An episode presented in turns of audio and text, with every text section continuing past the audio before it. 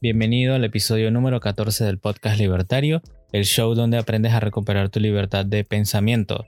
Hoy vamos a aprender sobre el prepping, qué es, para qué sirve. Les adelanto, es simplemente asegurarse de tener suficiente comida para sobrevivir por un largo periodo de tiempo. Estoy aquí con mi amigo Ferb, el anarcocapitalista estoico. Hola, bienvenidos. Y yo, JC, estudiante de objetivismo y minarquista. Recuerda darle al botón de seguir en Spotify para que te muestre cuando sale un episodio nuevo y también síguenos en Instagram como Podcast Libertario.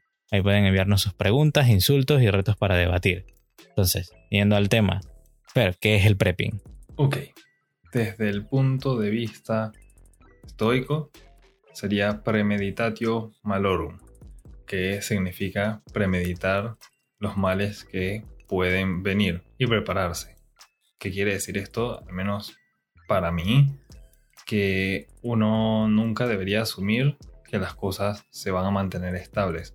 Hay cosas que no están bajo nuestro control, entre esas desastres naturales o decisiones de otras personas que buscan hacer el mal que pueden terminar afectándonos a nosotros. Y hay que estar preparados tanto mental como físicamente. Me parece genial. Bueno, para mí, por ejemplo, el prepping es estar preparado porque siempre tienes que tener la, mentalidad, básicamente lo mismo que tú dijiste, de que eh, puedes esperar lo mejor siempre, pero debes prepararte para lo peor. Y lamentablemente en nuestros países lo peor que puede pasar no son los políticos y sus malas decisiones, ¿no? En, Estados Unidos de repente, que es donde más se puede ver esto del prepping o prepararse para un desastre, es por eso, por un desastre natural. O sea, puede haber un huracán, un tifón, un tsunami, y, entonces puede ser que el lugar donde vive se inunde, eh, no haya energía eléctrica, no llegue el agua potable, o sea, hay un montón de cosas que pueden colapsar y básicamente esto de prepararse es tener comida suficiente para sobrevivir si no llega la ayuda o si no llegan los paramédicos, si no llegan todas estas cosas, ¿no? Tener esa comida, tener ciertas cosas básicas y saber cómo mantenerse sobreviviendo durante ese tiempo que se va a estar desconectado, digamos que, de la civilización. Entonces, nosotros no tenemos de repente tsunamis, no tenemos nada de, estas cosas, ni tsunamis, ni tifones, ni huracanes. Pero como dije, tenemos a los políticos, que básicamente son peor que esas tres cosas juntas. Entonces, una mala decisión de estos políticos puede llevar de repente a un control de precios en la comida o en la canasta básica. O como sucedió en nuestro país. Estamos aquí hablando desde Panamá. Le pusieron un control de precios a las mascarillas. ¿Qué causó esto? Lo que ya sabemos de hace 4.000 años, desde el pasado, una escasez. Entonces, por eso en el día de hoy decidimos de que, bueno, ¿por qué necesitamos hablar del prepping? ¿Por qué un libertario necesita saber esto? ¿Por qué una persona común necesita saber esto? ¿Por qué todos necesitan saber esto? Y es porque tenemos a los políticos que pueden causar básicamente una escasez de la nada. Entonces, eh, Fer, ¿por qué tú dices que es para ti importante esto entonces del prepping o de prepararse? Yo, bueno, como libertario, creo mucho en el individualismo y creo que uno es responsable de su propia vida. Y no tiene que llegar una catástrofe o una especie de golpe de estado o ninguna locura así. Podemos estar hablando de, ¿sabes? Algo terrible, pero ojalá que nadie le pase, pero llega a pasar siempre, se te quema la casa. Pierdes tu trabajo. Cualquier cosa te puede suceder de un día para otro. ¿Cómo vas a hacer?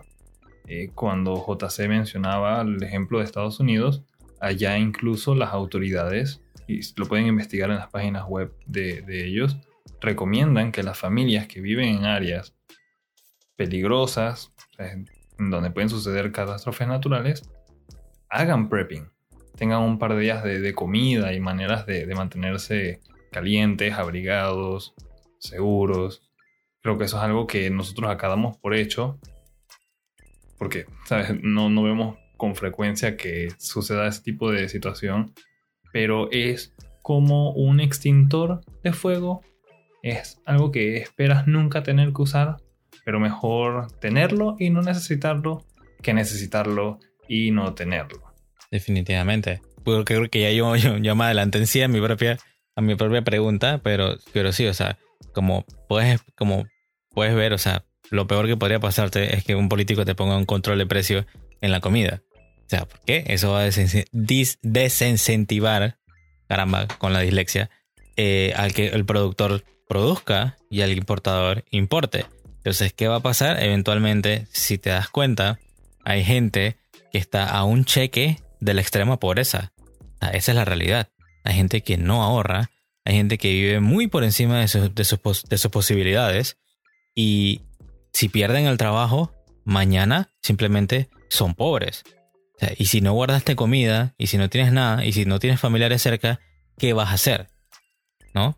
Entonces, así como en todo en la vida hay que prepararse, o sea, hay que prepararse para el que va a tener antes uh, o hacer una familia, el que se va a preparar para un examen, el que se va a preparar para lo que sea, así también tú deberías estar preparado para sobrevivir por un largo periodo de tiempo sin que simplemente esté la tiendita de la, de la esquina o sin que esté el, el, supermercado, porque nosotros damos muy por hecho de que el supermercado siempre va a estar ahí. Pero si nosotros vamos a los ejemplos en la vida real, ¿qué pasó en Venezuela? ¿Qué pasa en, en Cuba? ¿Qué pasa en Norcorea? ¿Qué pasa en estos países donde los políticos son totalmente totalitarios? O sea, que puede ser que si en tu país surja algo como eso, o mira lo que pasó en Chile también, que destruyeron y saquearon los, los, ¿cómo se llama? Los supermercados. O sea, podrían pasar cosas así, eh, en el futuro podrían seguir sucediendo o empeorando incluso. Y entonces tú te tienes que, como individuo, parar a pensar de que, ok, ¿cómo yo me preparo ante una eventualidad?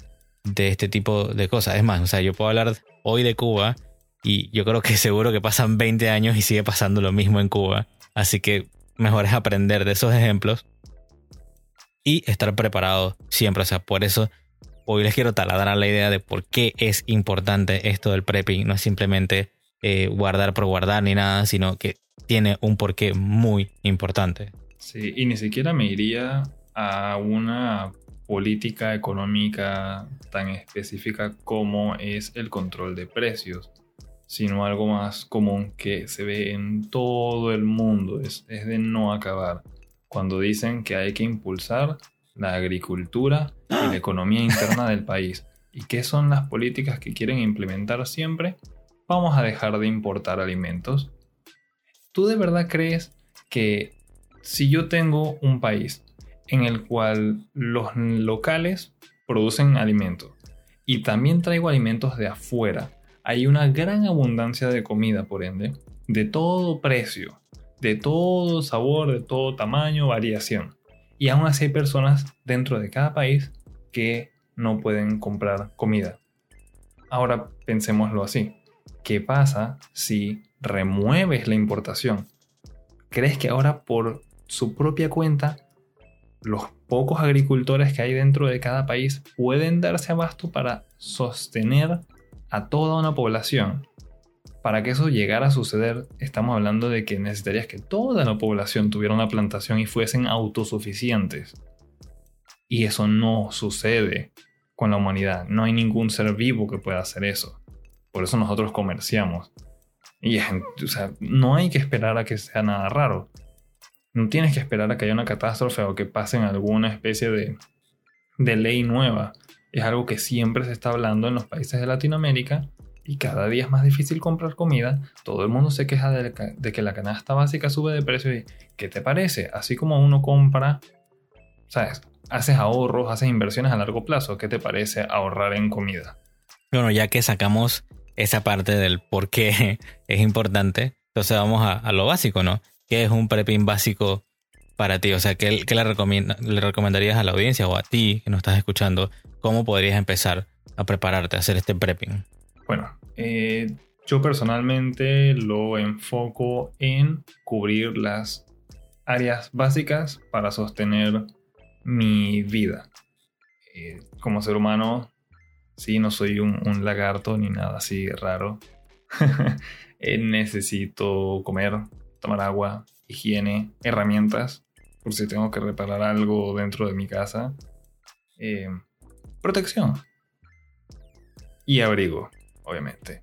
Eh, ¿a, qué me refiero con eso? Tienes que tener agua, algún tipo de comida, no tienes que tener todas las herramientas del mundo, pero sabes, una pinza, un destornillador, un martillo o una multiherramienta, sí, sí, si puedes, son un poco caras, pero creo que son ideales para cualquier reparación que suceda. Y son cosas que incluso llegarías a usar mucho. El prepping no es algo de una ocasión específica como el fin del mundo. Si tienes un automóvil, lo más probable es que vayas a utilizar herramientas. Si tienes una casa con estufa y nevera, lo más probable es que vayas a utilizar herramientas. Y, o sea, te toca, eres responsable de las cosas que están bajo tu nombre, son tu propiedad. Eh, yo creo lo que yo recomendaría es primero empezar, o sea, un la guía de un prepping básico, digamos. Uno, comida seca en granos, ya sea los granos que tú quieras. Si en tu país se come arroz, si se comen lentejas, frijoles de todos los colores y sabores, empezar por ahí. Bueno, antes de, en sí de, comprar eso también, tienes que saber dónde lo vas a guardar, así que tienes que estar en un lugar seco y o de repente con recipientes sellados. Eh, una otra cosa, puedes tener leche en polvo. Hay muchas leches que tienen un alto contenido calórico que te pueden servir, digo, si están selladas y tienen tapa, te van a servir bastante para, para, tener esas calorías que se necesitan, ¿no? Harinas, ¿no? Lo seco. Eh, hay unas cosas que son como unos paquetes preparados de pancake o de panqueques, no sé cómo lo digan en tu país, avena también en hojuelas o avena ya de estas preparadas que nada más hay que echarle agua. Puedes tener también harina pan o la harina de maíz para hacer eh, ya sea cualquier tipo de preparación que solo requiere eh, ponerle agua. Eh, debes tener agua potable, ya sea que compres varias botellas pequeñas de agua potable o varias botellas grandes para tener ahí en stock. tener recipientes de repente medianos a grandes sellados que puedas sellar para evitar que hayan o que te entren alimañas, ¿no? Y lo que dije al principio, tener un lugar seco o un lugar ya listo en la casa para tener todas estas cosas, ¿no? O sea, esta es la mentalidad que tienes que tener, que, ok, ¿dónde voy a poner toda esta cantidad de comida? ¿Qué te opinas de eso, Fer? Yo creo que está bien y cubre muy bien la parte que es alimentos.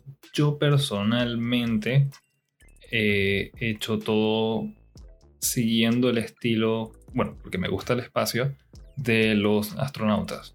Y los astronautas siguen el estilo de los militares. ¿Y quién es mejor para saber cómo sobrevivir en situaciones adversas que personas que se dedican a eso?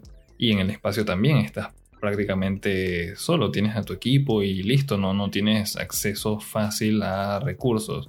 Y yo lo que tengo es comida en inglés se llama freeze dried.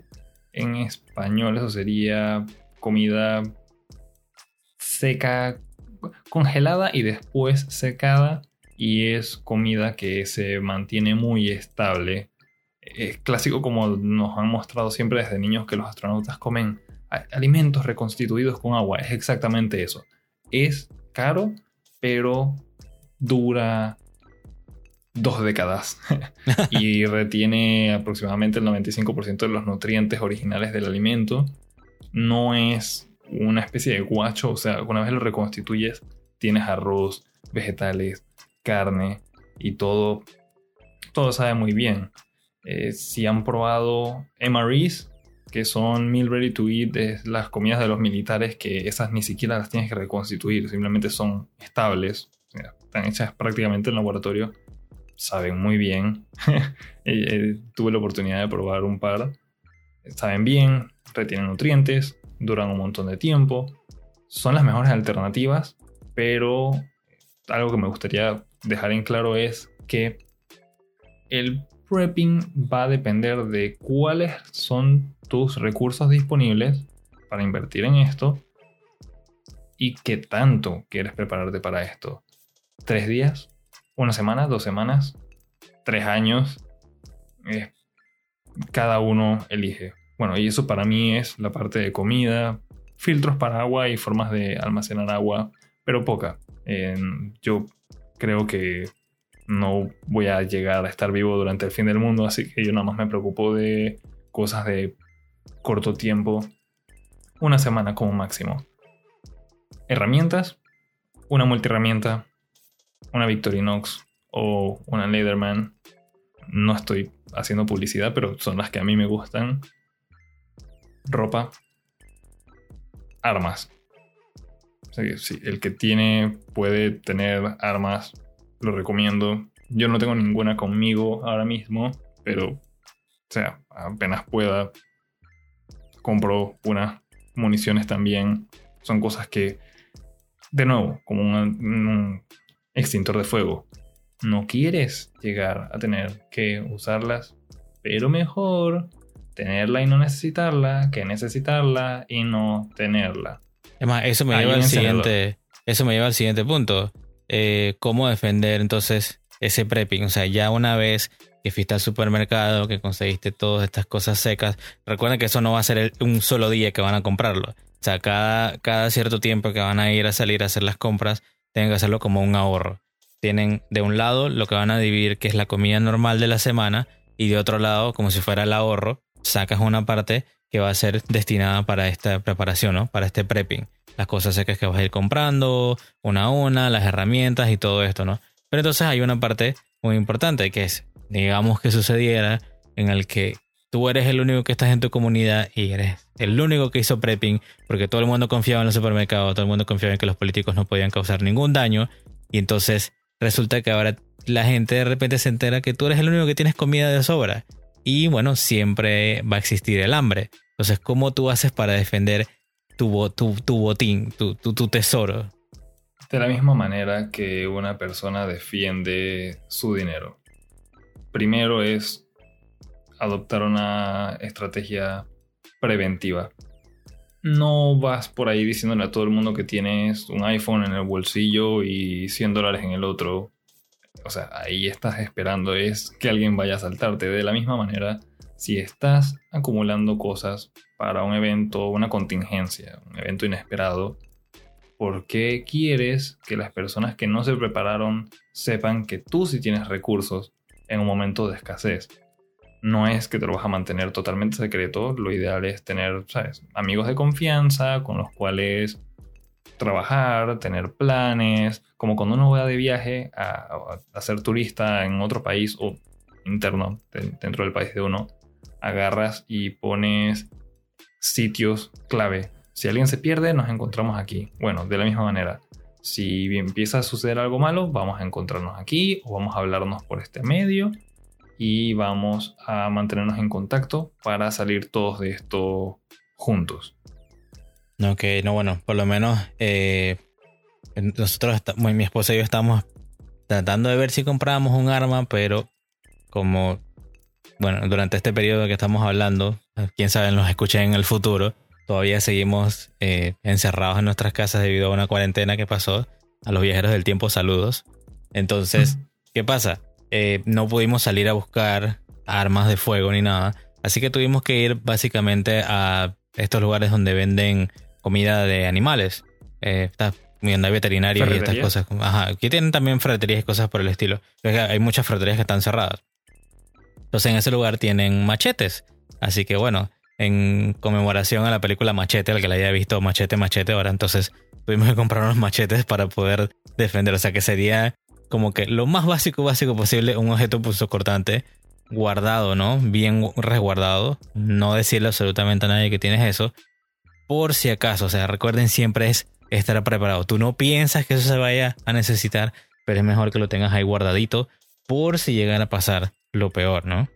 claro, y si no les gustan las armas de fuego ni les gustan las armas punzocortantes, pueden conseguirse una bella Lucille. un bate. un bate le ponemos un ¿Cómo se llama? Un, uno de estos alambres con púas. Alambres con púas, sí. Le puedes pintar alambre con púas, así que lo puedes eh, hacer a tu medida. a tu gusto. Se pueden poner creativos. Ajá. Pero no, no lo toman a, broma. Siempre hay que estar preparado para eso. Y bueno, lastimosamente, en algún momento vas a tener que defender tu vida porque tú no sabes qué podría llegar a pasar. O sea, tu vida y la vida de tu familia. Y si tienes hijos también, ¿no?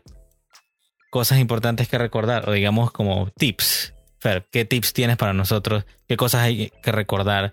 Ya una vez que tienes, ya hiciste tu supermercado, tienes tus cosas guardadas, tienes tu lugar seco, tienes todo listo, tienes tu, eh, lo más básico para defenderlo. ¿Qué, hay, qué, qué, tips nos puedes dar para recordar? Practicar.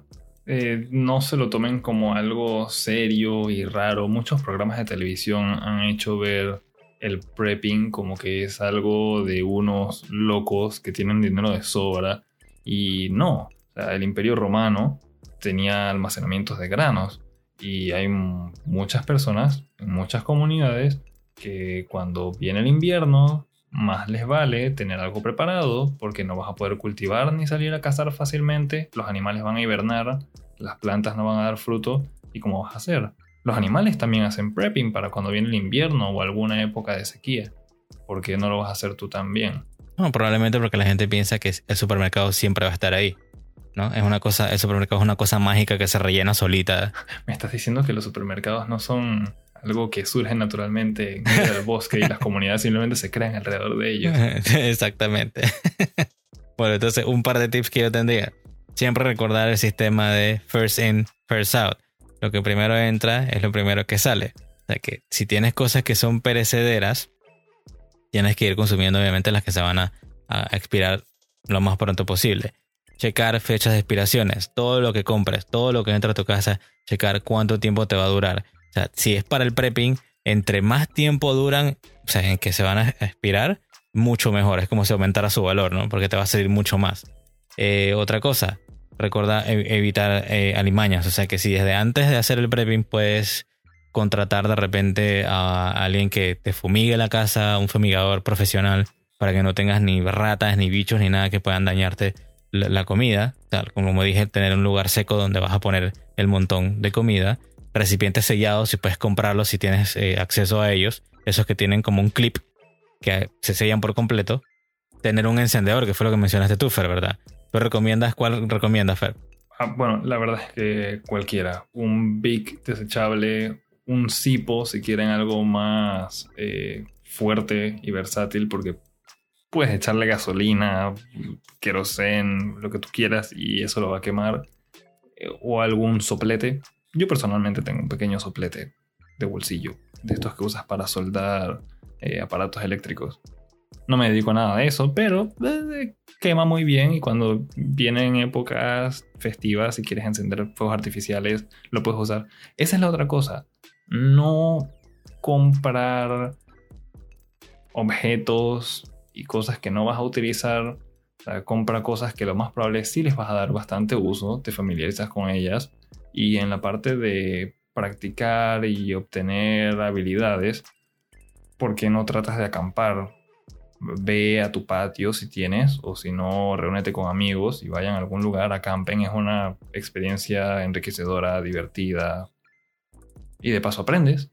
Ah, bueno, sí, podrías poner todo lo que tienes en práctica, o sea, pasarlo de la teoría a la práctica, ¿no? me parece como dije al principio, premeditatio malorum es prepararse y aceptar las cosas y verlos desde otra perspectiva. Ya si llega una mala situación, no vas a deprimirte y sentir como que es el fin del mundo. Simplemente lo vas a ver como que, ¿sabes qué? No es tan malo. Ya he acampado antes, así que ¿por qué le tengo miedo a esto? Ya he cocinado en una hoguera antes, si es que tienes que llegar a hacer eso. Yo espero que no, yo no me preparo para ese tipo de cosas. Yo no me preparo para el colapso de, la sociedad, pero sí para un evento en el que tal vez no tenga acceso a mi cocina propiamente, tal vez se dañó, tengo que buscar otra forma de calentar comida. Bueno, no, yo no puedo salir, no puedo salir a ir a comer a un restaurante, entonces ¿cuál es mi otra opción? Bueno, yo, yo sí me voy full, full a, fin del mundo porque mejor estar preparado. Entonces, otra, otro, otro tipo, otra cosa. otra cosa para recordar. Eh, bueno, si puedes tener acceso a comprar radios de esto de comunicación, porque probablemente si no hay señales de celular, tu querido aparatito que tienes en el bolsillo se va a convertir en un papeles. Así que mejor tener también eso cubierto por si acaso. Lo que mencionaste tú, Fer, aprender a hacer un fuego para cocinar, lo más básico en estos lugares de donde consigues cosas a acampar, probablemente consigues una pequeña cocinita que use algún tipo de combustible, así que puedes ir practicando desde eso. Pero la gracia de tener un encendedor es que también lo puedes utilizar para hacer un fuego desde cero, con leña, si de repente tienes acceso a eso. Ah, otra cosa, tener dinero en efectivo.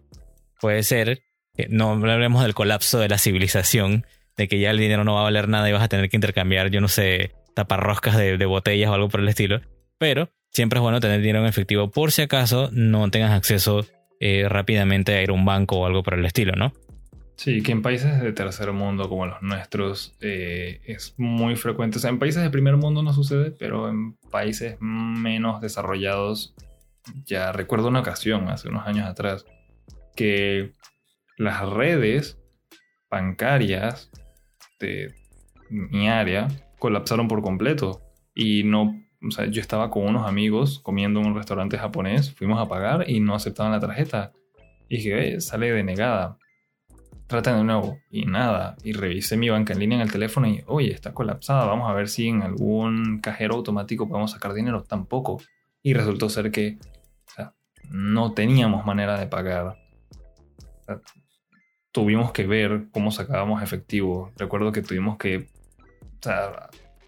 pedirle permiso a las personas del restaurante que nos dejaran regresar hasta nuestros hogares a buscar dinero en efectivo que teníamos guardado y regresar para pagarles ellos también tuvieron que arriesgarse. Y al final les pagamos, pero fue extremadamente difícil. Claro, me imagino que es súper estresante porque tú lo mejor si, eres una persona honesta, vas a decir que, bueno, ahora necesito ir hasta mi casa a buscar ese efectivo, pero ellos no saben que tú eres una persona de repente honesta, o sea, puede ser que estén esperando lo peor, ¿no? Claro, y también me recuerda lo del encendedor. Ah, ¿Cuántas personas no me dicen, pero ¿para qué quieres eso si tú no fumas?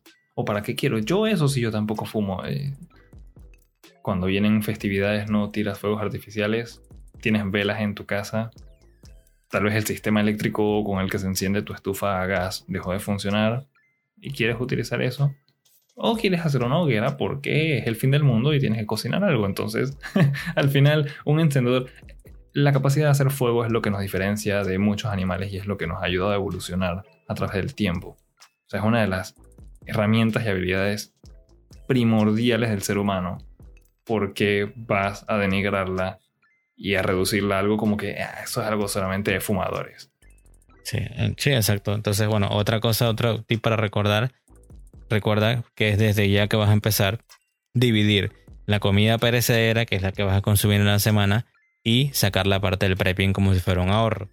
También, no se te olvide, tener golosinas y snacks.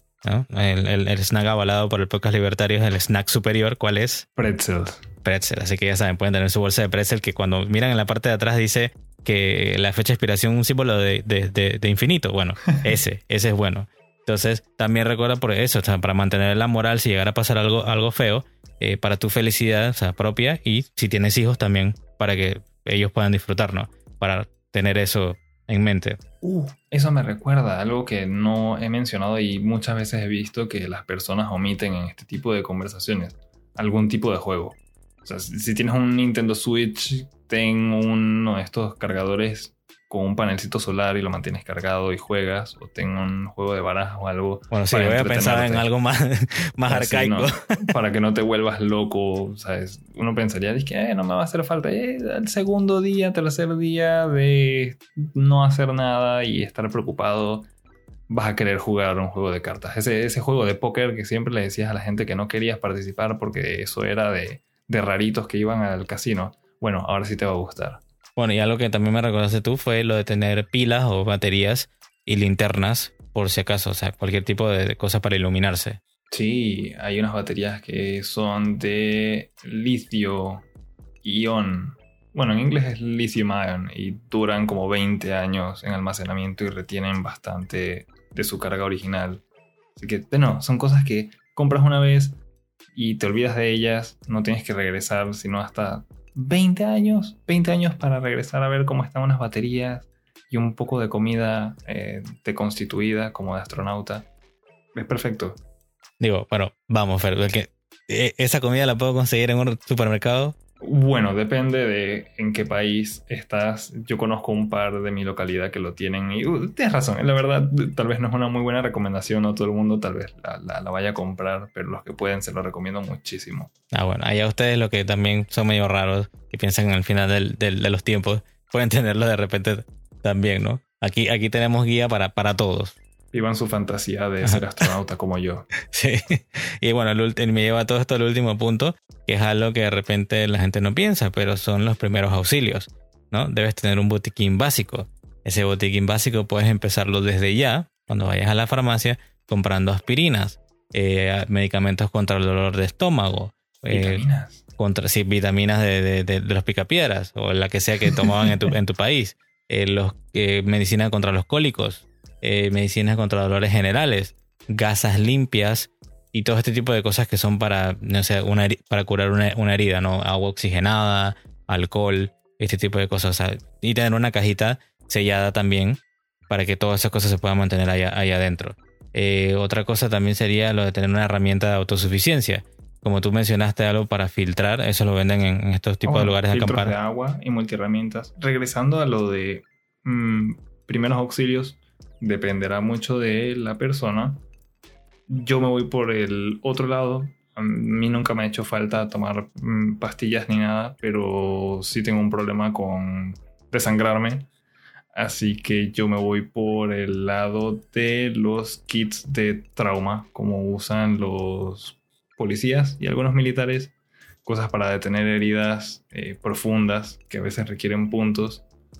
Son cosas que a no mucha gente le gusta escuchar, pero lo venden, vayan, capacítense, hagan entrenamiento con profesionales, sepan usar un kit de emergencia. y de nuevo, es algo que no tienes que esperar al fin del mundo. No, ojalá no suceda, pero quién sabe, tal vez estás cocinando, te cortaste muy mal con un cuchillo, te estás desangrando por la mano, sabes, el dedo, cómo detienes el sangrado y cómo sostienes eso hasta llegar a donde hay un profesional que pueda tratarte adecuadamente. Claro, digo, ya, ya, ya estás hablando como de algo un poco más elaborado. Por eso yo dije como que tener un, botiquín básico. Hay muchos que dirán que bueno, pero yo tengo dolores de cabeza, necesito tal otro medicamento. Sí, bueno, mismo. se ha ido demasiado a los extremos. Ferb se está yendo a tratar de ser un astronauta. bueno, todavía no. Es mi fantasía, es mi fantasía. todavía no. Así que ese botiquín tú lo puedes adecuar. O sea, te estoy diciendo como que lo básico para que te acuerdes de que, bueno, me puede dar este dolor, esto otro, lo otro. Así que tú así mismo, dependiendo de tu situación y de ti mismo como individuo, vas a tener otras opciones, ¿no? Y creo que con eso ya hemos cubierto todo en el día de hoy. Bueno, yo quería dejarles un último comentario que sería, debes prepararte tú como individuo y preparar a tu familia también. Digo, si son tus seres queridos, tienes que cuidarlos. Como dije en el principio del, del, del, del tema, esperar lo mejor y prepararte para lo peor. En este caso, pista los políticos. Y también piensa en lo que es tu situación actual. Si tienes un ingreso fijo un ingreso de algún tipo, recuerda vivir por debajo de tus posibilidades, ahorrar, ir preparándote, siempre tener esa mentalidad de prepararse, porque lastimosamente vivimos en Latinoamérica y acá puede pasar cualquier cosa. Así que eso es lo que yo quería dejarles hoy. ¿Qué tú tienes como palabras finales, Fer? Como mencioné, esto a veces no se lo toman muy en serio, pero ríanse todo lo que quieran. Cuando los zombies zurdos caminen la tierra, ya sabremos a dónde van a buscar ayuda. Sí, vienen a los que ya se prepararon. Las zombies socialistas, son lo peor. El bloqueo. Perfecto, entonces, gracias por estar con nosotros en, el día de hoy. Entonces aprendimos lo que es el prepping, para qué sirve, por qué es importante prepararse, recordándole que el estado es lo peor que puede haber, así que tienen que prepararse por si acaso. Recuerda darle entonces al botón de seguir en Spotify, síguenos en Instagram como Podcast Libertario y en el próximo episodio creo que vamos a hablar de un libro de repente, algo ahí, algo nuevo que le tenemos a un tipo de episodio nuevo y, una sorpresa. Así que nos escuchamos en la próxima, Fer. Nos vemos en la próxima.